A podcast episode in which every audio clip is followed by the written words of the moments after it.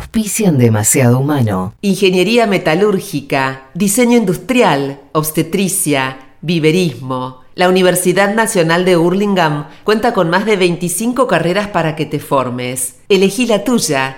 Tu futuro está cerca. Más información en www.unaur.edu.ar. Tusquets Editores presenta Soy una tonta por quererte. El extraordinario libro de relatos de Camila Sosa Villada, autora del éxito internacional Las Malas y una de las voces más potentes y originales de la literatura contemporánea. Soy una tonta por quererte, de Camila Sosa Villada. Disponible en ebook librerías. El animal que hay en nosotros quiere ser engañado. La moral es una mentira necesaria para no sentirnos desgarrados interiormente. Sin los errores que residen en los supuestos de la moral, el hombre habría seguido siendo animal. Pero de este modo se considera algo superior y se impone las leyes más estrictas. De ahí que le horroricen los niveles más cercanos a la, animalidad. Humano, soy demasiado humano. Si fuera un animal, sería más honrado. Humano, soy demasiado humano. Como me arrepiento de haber bajado del árbol. No hay suficiente religión en el mundo para aniquilar a las religiones. No hay bastante amor y bondad en el mundo como para poder ser generoso hasta con seres imaginarios. Lo perfecto no ha de poder hacerse. Puede que la humanidad no sea más que una fase de la evolución de una determinada especie animal de duración limitada. Que el hombre salido del mono vuelva al mono. Que a nadie le interese lo más mínimo el singular desenlace de esta comedia. El error convirtió a los animales en hombres. ¿Podría la verdad volver a convertir a los hombres en animales? No sé qué pasa, no sé qué tengo. Al enemigo lo llevo dentro. No sé qué pasa, no sé qué tengo. El amor, la primavera, una bella melodía, la luna, el mar. Todo nos habla plenamente una sola vez al corazón. Si es que todas esas cosas llegan alguna vez a expresarse por entero. Humano, soy demasiado humano. Si fuera un animal, sería más honrado. Humano, soy demasiado humano. Como me arrepiento de haber bajado del árbol. Humano, soy demasiado humano. Si fuera un animal, sería más honrado. Humano, soy demasiado humano. Como me arrepiento de haber bajado del árbol. Humano, humano, demasiado humano. Humano, humano. Allí donde ustedes ven cosas ideales, yo veo cosas humanas. Demasiado humanas. Cuando tenía 12 años, vivía muy cerca del cementerio de la Chacarita. Y entonces, una de las. eh, de los rituales que me gustaba mucho hacer era cuando atardecía, darle la vuelta entera al cementerio por afuera. Me costaba animarme a entrar, después fui entrando y empecé a hacer lo mismo en el interior del cementerio. Pero en ese momento, 11, 12 años, no le decía a nadie. Me iba y empezaba a caminar. Y, mm, y estaba como a la espera de que sucedieran cosas, ¿no? No sé qué, que me hablara un muerto. Este, me acuerdo sí como situaciones donde de repente giraba en una curva y se abría, se abría una puerta y no veía a nadie, digamos, este.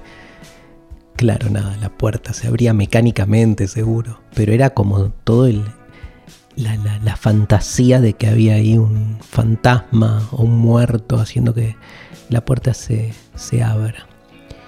Eh, era una caminata que no tenía mucho sentido, digamos. No sé si hay alguna caminata que tiene un sentido. Cuando uno piensa eh, eh, el caminar más como un ejercicio de, de deshacimiento, ¿no?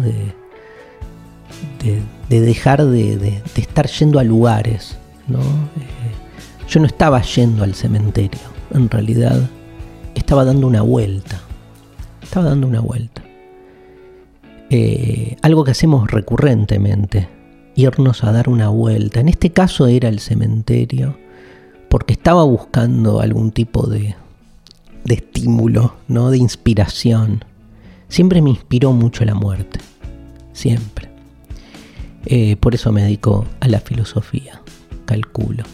Me inspiró la muerte desde el temor, me inspiró la muerte desde lo desconocido, desde la fatalidad, ¿no? Digamos, no, no puedo creer que todo esto tenga que terminar y de ese modo, o sea, de un modo absoluto.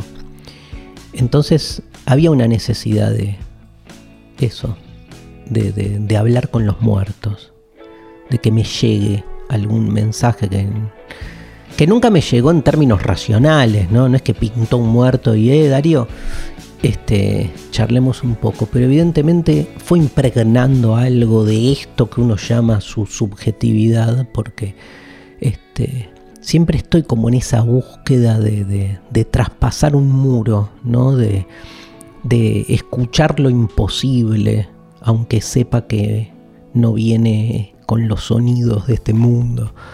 Em, caminaba, caía la noche. No es casual que el que decide perderse en una caminata lo haga también cuando se va perdiendo el día. En el día todo está claro, ¿no? En el día todo se ve, demasiada luz, demasiada luz demasiada luz que opaca. Quieren no ver algo, prendan los reflectores. Em, por eso cuando el sol se va yendo, por eso cuando va llegando la noche, hay hasta una sensación ¿no? medio tenebrosa, eh, vertiginosa, de ir perdiendo el orden, de que uno no puede terminar como de, de empezar a... como uno no puede terminar de entender dónde está, aquello que hasta ese momento funcionaba tan bien, brindándonos las ubicaciones correctas, de repente se pierde. Obvio que hoy tal GPS, tal Waze, tenemos tantas formas de ubicarnos, pero digamos. Pero es otra la lógica, ¿no? Digamos. Porque darle la vuelta al cementerio en términos de dar una vuelta no es estar buscando nada en concreto, sino estar abierto a que algo irrumpa y te desestabilice. Es estar en estado de espera yo voy más con la espera que con la esperanza, ¿no? Porque la esperanza todavía me parece una práctica en la cual uno tiene por anticipado ya previsto lo que quiere que suceda. La espera es absolutamente eh, imprevisible. Incluso lo que tiene que llegar, ni sabemos lo que es y casi nunca llega lo que importa es el estado en el que se coloca uno. No es como la plegaria, que es un estado de espera un poco más activo porque uno dice boludeces, repite algún mantra, pero no importa, no es que del otro lado hay alguien, lo que hay es un desarme de uno mismo, ¿no? Ir a dar una vuelta tiene que ver con eso. ¿Qué es irse a dar una vuelta?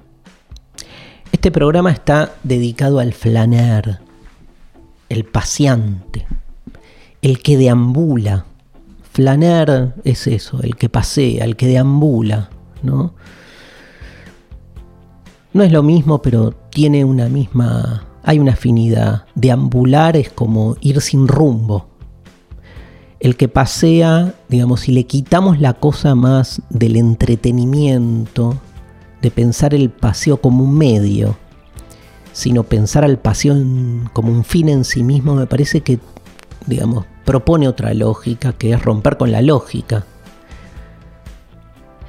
Pasear, deambular sin ningún objetivo final último. No dirigirse a ningún lado, sino dejar de estar pendiente de a dónde me tengo que dirigir.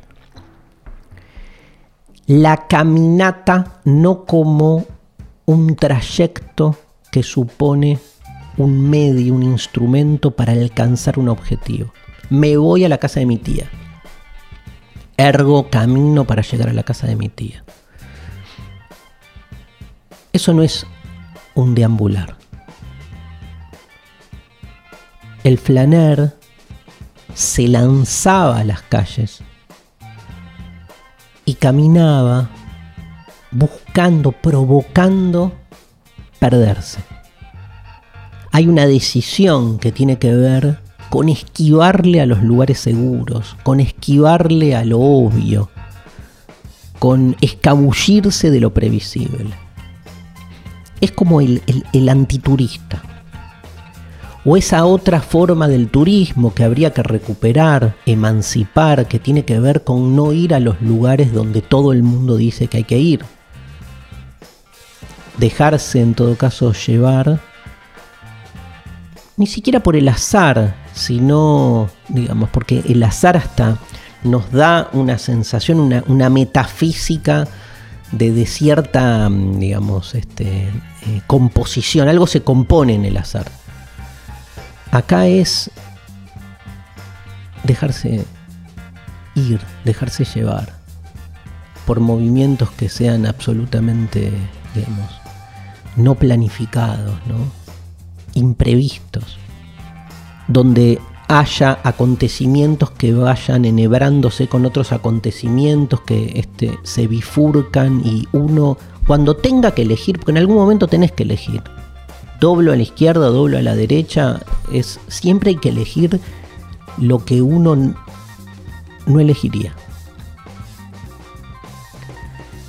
El flaner es el que sale a pasear, sale a perderse, básicamente porque está absolutamente podrido, roto las pelotas de una vida sofocante que te exige permanentemente una especie de productividad resolutiva donde todo el tiempo estamos yendo a lugares para cumplir mandatos, para tener que este, ser parte de un dispositivo último que nos tiene todo el tiempo dirigiéndonos a sitios.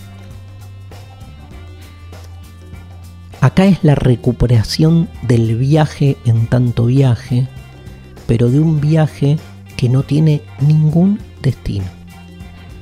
Que yo insisto en esta idea de, de que cuando uno está demasiado agobiado, sale a despejarse. ¿Vieron esta idea de salgo a despejarme? ¿Y cómo, qué es irte a despejarte? Es salir a dar una vuelta. ¿Qué es? ¿A dónde vas cuando salís a dar una vuelta? ¿Dónde? No, es que no vas. Lo que necesitas es romper con algo, ¿no? De como despejarte y despojarte. Y esa vuelta es una vuelta que no sabes cuándo termina, que no sabes a dónde te va llevando.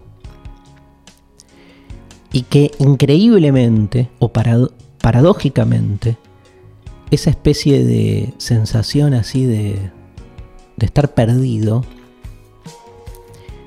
permite la recuperación de algo que el caminante suele de algún modo eh, haber dejado de lado, que es el asombro, que es la recuperación de esa capacidad de sorpresa, de, una curiosidad originaria.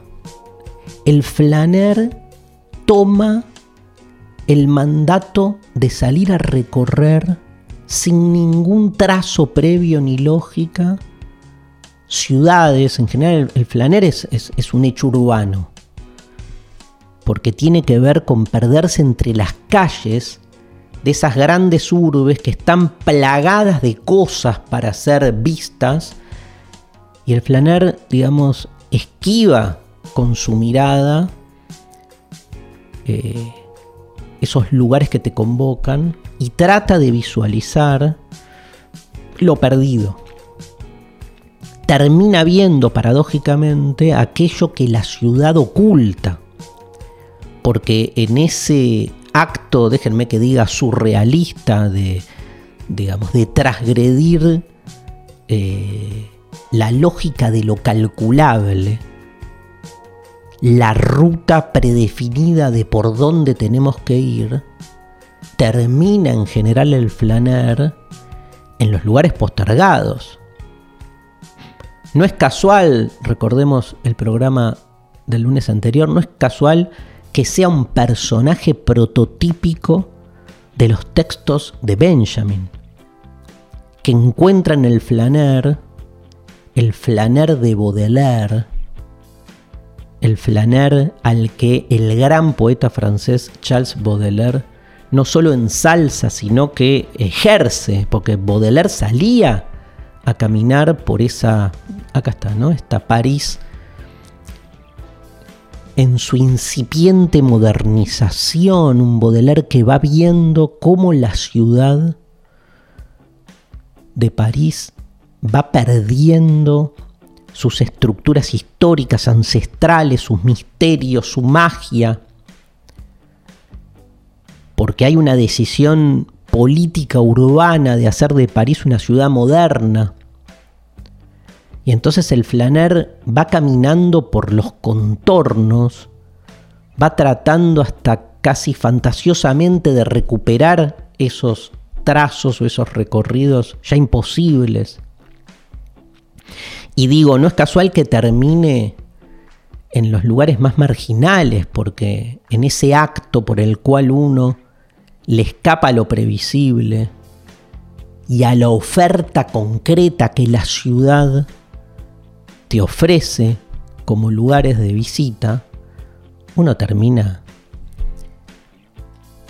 en casas derrumbadas, debajo de los puentes, donde no hay que ir. Perderse en la ciudad es también terminar en los lugares donde no hay que ir. ¿Qué, frase? Donde no hay que ir. Está como preestablecido el interdicto, ¿no? La prohibición. Y uno termina ahí, naturalmente, ¿no? En estos desvíos. El, el flaner está siempre desviándose. Y yendo a esos lugares donde los, las señales que disciplinan nuestros recorridos citadinos sostienen la prohibición. Contramano. Si hay un cartel de contramano, el flaner avanza. Si hay una señalética que indica que no hay que ir por esta calle, el flaner va por esa calle. Si hay un barrio en el interior de la ciudad que todo el mundo dice que mejor no transitar por lo peligroso, ahí va el flaner. El flaner va en busca del peligro, pero para poder emancipar y mostrar cómo se construye fatalmente y falsamente la idea de que hay lugares que son, digamos, negativos, ¿no? Hay una especie de, de, de libertad, obvio, una libertad que justamente escapa a los liberalismos vacuos que no hacen más que elegir libremente lo que ya preestablecidamente está propuesto. Es una libertad mucho más extrema, porque rompe la oferta. ¿Qué hay debajo de los puentes? ¿Quiénes están? Y están los lincheras, ¿no? Están las prostitutas, dice Baudelaire. De hecho, se casa con una de las mujeres que encuentra en sus recorridos. El linchera, qué figura eh, decimonónica ¿no? de ese tiempo tan particular que muestra lo otro de la ciudad, pero que lo muestra en sujetos que lo que hacen es sacarse, digamos, el, el andamiaje del sujeto prototípico que tiene que cumplir con el disciplinamiento urbano. El linchera, digamos, es alguien que está perdido en la ciudad porque está perdido en la existencia. Porque decide subvertir lo que se espera de un buen ciudadano. Que no es el, ¿no? El cómo a lo largo de, los últimos tiempos se reconvirtió hoy en un este, síntoma de la sociedad de exclusión. Hablamos en ese siglo XIX de, de personajes de la bohemia que todavía tienen la posibilidad de decidir convertirse en border, ¿no? Ese es el, el Baudelaire que Benjamin este, recupera y que Benjamin defiende, porque básicamente encuentra en este acto de perdición la posibilidad de una creación distinta. Ese perderse crea la palabra poética, porque es un perderse en la ciudad que tanto nos condiciona y nos abruma, que termina siendo un perderse, por suerte, de la ciudad de las palabras o de los conceptos que también nos condicionan y disciplinan. Deambulemos por sobre todas las cosas, deambulemos de nuestros significados preestablecidos. Salgamos a dar una vuelta en la ciudad de las palabras y pongámoslas en evidencia. Convirtámosla en algo lúdico, poético. Recuperemos la capacidad de asombro no solo en esa ciudad donde perdidos de repente nos detenemos a mirar un frontispicio, una esquina. Hagámoslo también con los conceptos, con las ideas, con las nociones, con los prejuicios. Hay un flaner existencial que tiene que ver con perdernos en un mundo que exige de nosotros demasiadas resoluciones. Corto esto. Es un viaje efímero. Parece un montón, pero no dura nada. Cada vez menos. ¿Tiene sentido estar todo el tiempo pendiente de llegar a lugares que tienen como único objetivo conectar con nuevos recorridos para llegar a nuevos lugares? El flaner interrumpe catastróficamente todo recorrido lineal y nos deja así como absorto, ¿no? En un tiempo otro, ese flaner del espacio que subvierte es también un flaner del tiempo subversivo. Porque así como sale a dar una vuelta sin dirección, también sale a dar una vuelta sin saber cuándo vuelve. No hay un tiempo para el flaner. No, no es un recorrido preestablecido. Es la interrupción absolutamente asistemática de toda previsión. Ese flaner recupera, nos reconcilia con algo de el mareo propio de una existencia que de por sí no tiene sentido, que no hace otra cosa ansiolíticamente que buscar dotarse de un propósito y que sin embargo cuando uno logra poner ese freno y dejarse llevar por las calles del existir, muy probablemente recorra lo que queda sumido en la más absoluta angustia, pero no les quepa duda, en la más absoluta libertad. Demasiado humano. Salirse de control. El primer flaner que conocí en, mi vida, o sea, el primer flaner que conocí en mi vida fui yo mismo, sin ser consciente que hacía, digamos, ese ejercicio, ¿no? Como les contaba en el bloque anterior, caminando alrededor de un cementerio. Y tantas otras prácticas de ese tenor. Me acuerdo de adolescente era muy común juntarme con amigos, amigas a caminar, ¿no? Me acuerdo una vez que caminamos toda la avenida Corrientes. Era como el, el, proyecto, ¿no? Era empezar en la chacarita. ¿Qué me pasa con la chacarita? Bueno, vivía por ahí también, ¿no? Y terminar en el Luna Park. ¿No? Son creo que 60 y pico de cuadras. Que hemos caminado mucho más, seguro, pero en ese momento era algo como, digamos, nada, para mí, en ese momento para mi vida, era algo como novedoso, disruptivo, porque tampoco es que vas caminando como tomándote el tiempo, onda, este, footing, ¿no? Una especie de cronometrización gimnástica del ejercicio del caminar. No, era perderse, era como de repente parar en un lugar, quedarte con algo que estás viendo, viéndolo desde otro lugar, ¿no?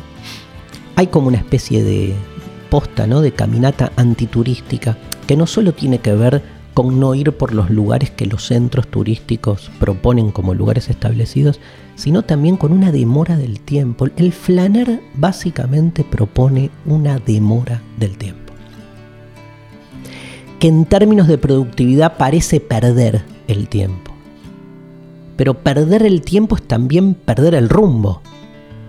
O sea, van de la mano ambas categorías y que tienen como, digamos, este, obviamente lo común, la idea de romper con la lógica del aprovechamiento y la ganancia. Cuando uno pierde el tiempo o pierde el rumbo, no está aplicando ni adecuándose a las normativas de la productividad que exigen que cualquiera de nuestras prácticas tengan un rédito. Acá no hay rédito incluso nos colapsa la idea de, de, rédito, digamos, porque no se entiende qué es esto y de repente te sentás, yo me me sentaba, no sé, ahí en la calle o en, un edificio, en, la entrada, te quedabas viendo, te quedás mirando, o sea, puedes estar horas. La interrupción es este, sanadora, ¿eh? Digamos, pero no sanadora en el sentido farmacológico usual, porque no es que te... Uno piensa la sanidad desde el punto de vista de me quita los problemas. No, acá es sanador porque nos, o sea, nos genera una inmersión en un sinfín de problemas. Al revés, todo se vuelve problemático, por lo tanto bello.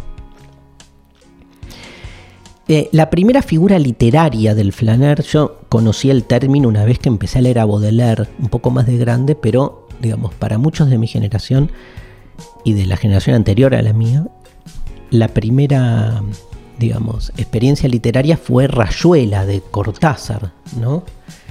En, en toda la dimensión del libro cortázariano, porque, digamos, no solo el personaje central, Horacio Oliveira es alguien que sale a caminar París perdiéndose entre sus calles. Su amor con su pareja, la maga, tenía además como esa condición que ellos cada vez que decidían verse, ¿se acuerdan? Este, no ponían un lugar, sino que los dos emprendían esta especie de aventura del flaner y tenía que darse el acontecimiento del encuentro de por sí en dos almas perdidas que se encuentran de casualidad. Se encontraban siempre. De ahí el amor, ¿no? Hasta que no se encuentran más en todos los sentidos posibles. Pero también el Rayuela de Cortázar es un libro que recuerden puede ser leído secuencialmente, capítulo por capítulo, o, digamos, Cortázar propone una lectura como una rayuela, pero digamos anárquica, donde hay una secuencia que él propone en la primera página, que es por donde leer, pero salteando los capítulos, primero el 1, después el 73, después volver al 20, armando. Pero también dice, no me acuerdo bien cómo, pero dice algo así como, o como se les cante el orto. Salten los capítulos. Entonces también hay una invitación a eso. A mí me gusta mucho, muchas veces con muchos libros, digamos, saltear la lógica ordenada que supone una racionalidad que nos condiciona. Digo, yo no tengo ningún problema con la racionalidad. Tengo problemas con que la racionalidad se vuelva totalizante. E inhiba otras posibilidades de, manifestación. Eso es lo que más ruido me hace en general. Em, el Flaner es un personaje, digamos, filosófico, pero también literario.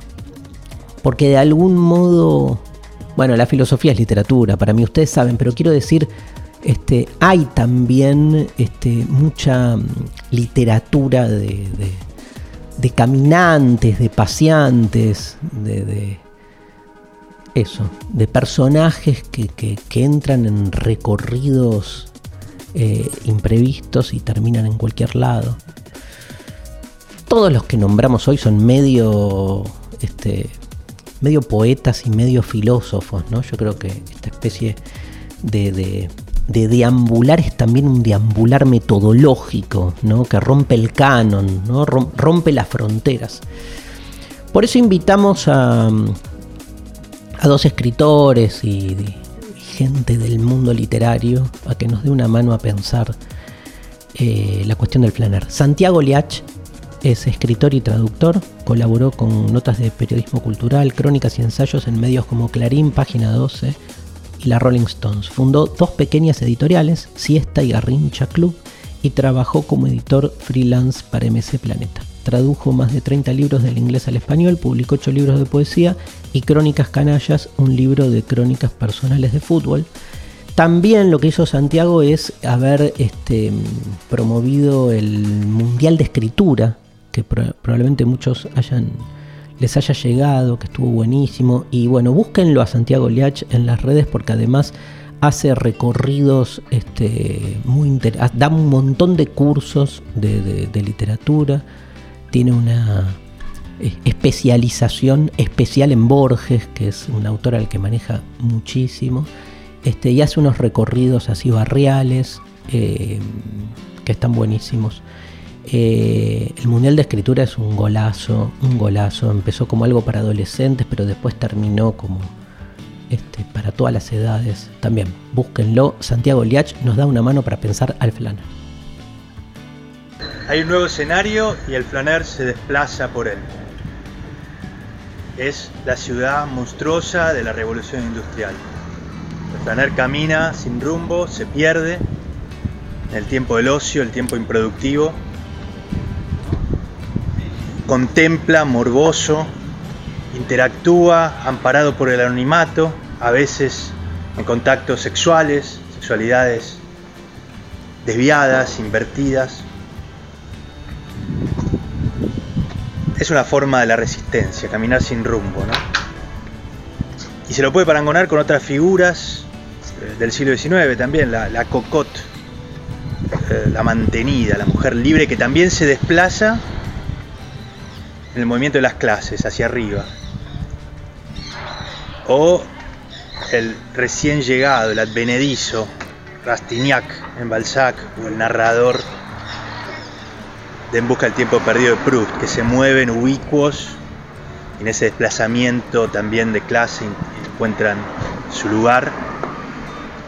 Y el detective, los cuentos de Poe o, de Conan Doyle, eh, una figura en el margen también paraestatal que produce una visión de lo nuevo o de lo que está por detrás de, la apacible vida civil y que muestra la torpeza de las fuerzas de seguridad estatales.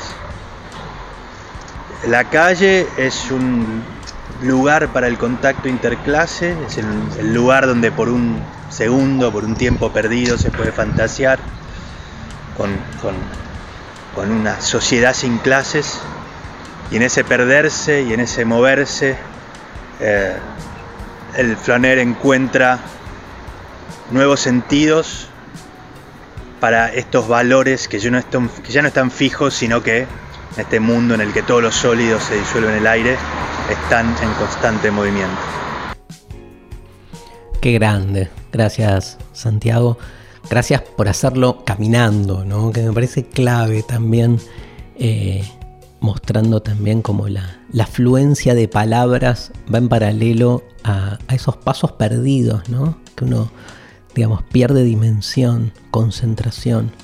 Em, qué lindo todo. Todas esas figuras que él va nombrando, ¿no? El advenedizo, la mantenida, el bohemio, agregamos, el dandy. Todas esas figuras decimonónicas que en sí mismas son figuras que rompen con, lo, hoy llamamos con el sistema, Em, y hay algo, rompen con el sistema porque rompen con los valores dominantes de la época. El bohemio que se caga en este, lo que uno tiene que, se supone ser, que es alguien atravesado por la sociedad del trabajo. La gran crítica al bohemio es esa. El desplazamiento del bohemio es, de algún modo, este, correrse de, digamos, de, lo propio del capitalismo, que es, digamos, ser parte de un sistema este, mercantilizado. Yo hago poesía, yo canto. Ni siquiera me importa, no, no, no construyo una profesión como medio para la acumulación. No hay acumulación, no hay valor de cambio.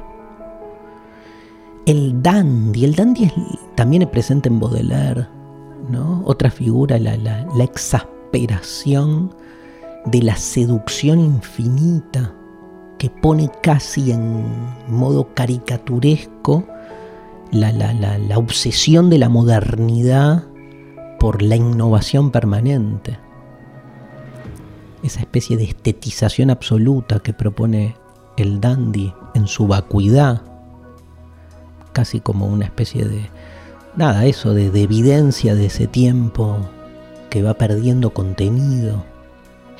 Y la calle, ¿no? Sobre todo marca Santiago, que es un lugar, la calle que es un lugar urbano, la calle de la ciudad, que es una calle, digamos, que, que, digamos, que se la puede caminar, por un lado, como rutas totalmente vaciadas de, complejidad, de sofisticación, de detalle, eso, vaciadas de detalle. Como rutas que lo que hacen es unir puntos. Voy a la casa de mi tía, voy al trabajo, voy a la facultad. La calle no es más que, como uno la ve en el Google Map, no es más que una línea. Ahí está la diferencia entre la calle que uno ve en el Google Map como una línea totalmente desprovista de detalle y la calle concreta que uno transita y habita que está plagada de pequeños acontecimientos. El flaner se detiene en un papel arrojado en el suelo que recoge, no para tirar al tacho de basura, para abrirlo y leer lo que allí dice. Y por ahí se encuentra con un retazo de una carta de amor y eso lo lleva a escribir algo. O sea, es ir en busca de lo que, digamos, no nos este, bombardea con su presencia insistente. Pero un ir en busca improductivo es, por eso decía, la forma de la espera, es otro, otro modo de, pararse frente a las cosas. Pero qué distinta es esa calle, ¿no? Este, ya encarnada, repleta de carteles, de ruidos, de suciedades todo se transformó en el diseño de rutas perfectas en una plataforma o en una aplicación cuyo único objetivo es que sepamos a dónde vamos. Reconciliarnos con el, flaner de ambulante es reconciliarnos justamente con la posibilidad de romper con ese esquema hiperproductivo. Ya sabemos que tenemos a disposición los mapas que económicamente simplifican nuestros recorridos. Eso ya sabemos que está. La idea es cómo, diría Baudelaire, cómo hacer de nuestra existencia una obra de arte. Y para hacer de nuestra existencia una obra de arte, no hay más que cambiar la distancia de la mirada. El flaner mira, pero no mira carteles, no mira lo que se le presenta a la vista. Mira el más allá. Y ese más allá está más acá, ¿eh? Pues ese papelito tirado, es algún pedazo de ropa que no sé por qué está en un lugar inadecuado. Siempre ve lo inadecuado, siempre, porque está con la mirada distraída. Es otra manera de relacionarnos ¿no? con, con nuestra búsqueda existencial cotidiana. Le pedimos también que nos dé una mano para pensar a los recorrientes Edgardo Scott, que es escritor y traductor, fue fundador e integrante del grupo Alejandría que en el año 2005 inició en Buenos Aires el movimiento de lecturas y ciclos literarios en narrativa. Publicó entre otros libros Cassette Virgen, Contacto, un collage de los gestos perdidos y Caminantes, Flaner, Paseantes, Vagabundos, Peregrinos. Qué lindo, ¿no? Todos, el, peregrino, otra figura que me encanta, ya, ya vamos a hablar en algún momento de ella. Actualmente vive en Francia y desde allí Edgardo Scott participa en Demasiado Humano. Es que el flaner me parece que, es una de las categorías que yo puse en ese libro, ¿no? De hecho es la primera con la que arranca el libro. Em, es como el caminante de la ciudad, pero no de la ciudad actual, sino de la ciudad moderna. Nuestra ciudad ya es, no, bueno, no sabemos muy bien qué es, pero sin duda por lo menos es postmoderna, ¿no? Em, pero la ciudad moderna eh, fue un invento de finales del siglo XIX, de comienzos del siglo XX. Em, fue la ciudad eh, a la cual que estuvo ligada la revolución industrial, ¿no? La ciudad donde había fábricas en ella, industrias, eh, comercios, por supuesto, ¿no? Entonces fue la ciudad a la que llegaron todos de todos lados.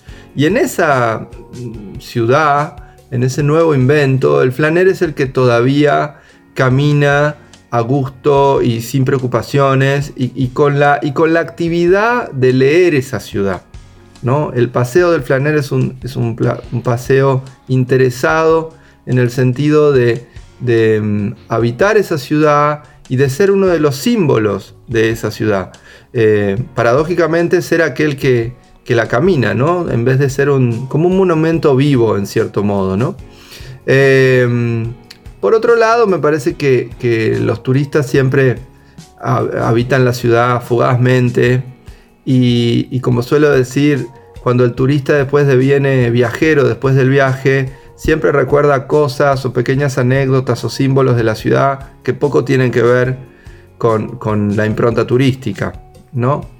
Eh, pero bueno, me gusta pensar la caminata fuera de toda superstición y como una lectura crítica del mundo.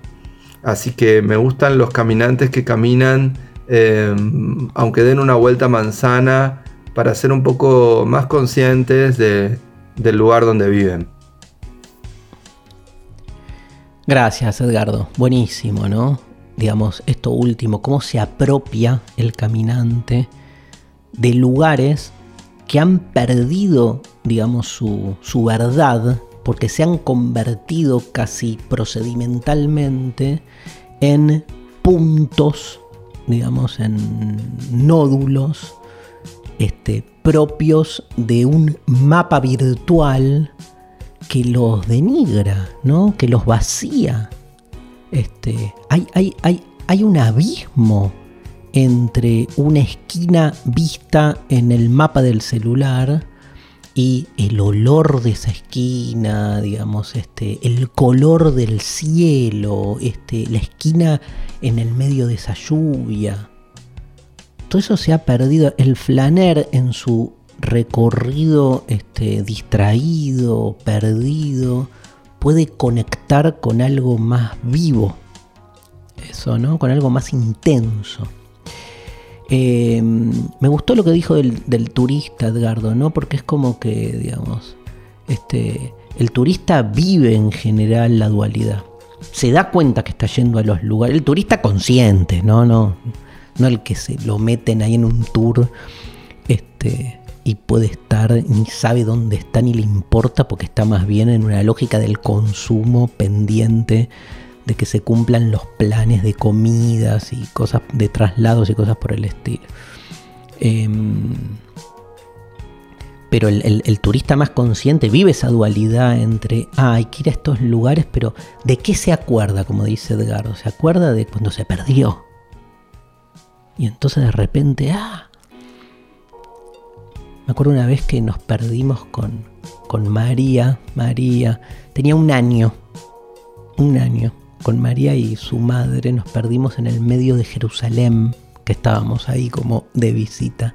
Y terminamos como en un barrio, digamos, extraño para nosotros. Y estábamos. Y fue. Siempre nos acordamos. De, había terminado una mm, un servicio religioso en una mezquita y terminamos ahí en el medio digamos, este, de, oraciones, de gritos, de canciones, miedo y fascinación, ¿no?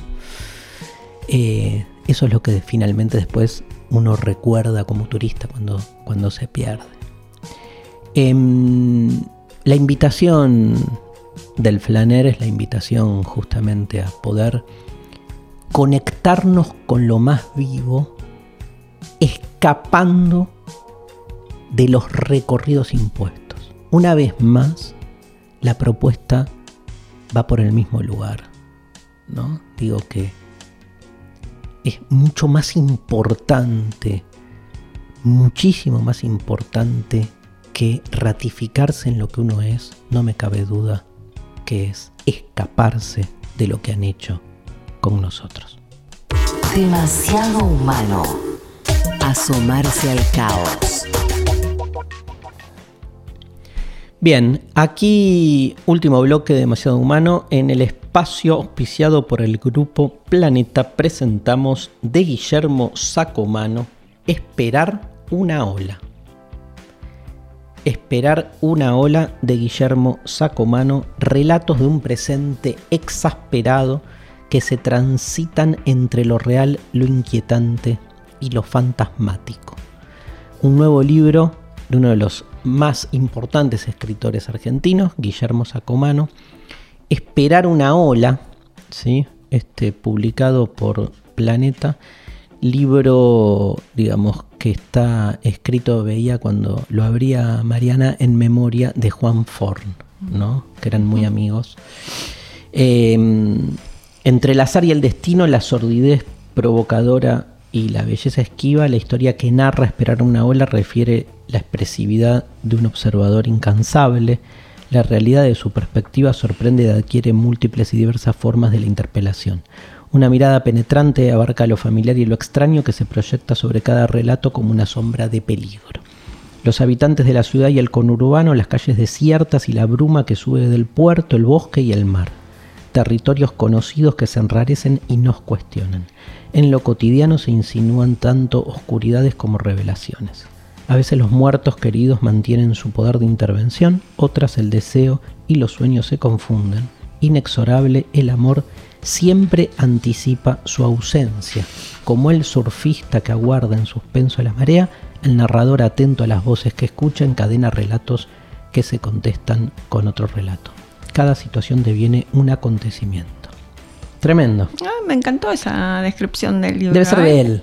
sí, Debe ser, obviamente. Guillermo Sacomano nació en Mataderos, Buenos Aires, en 1948.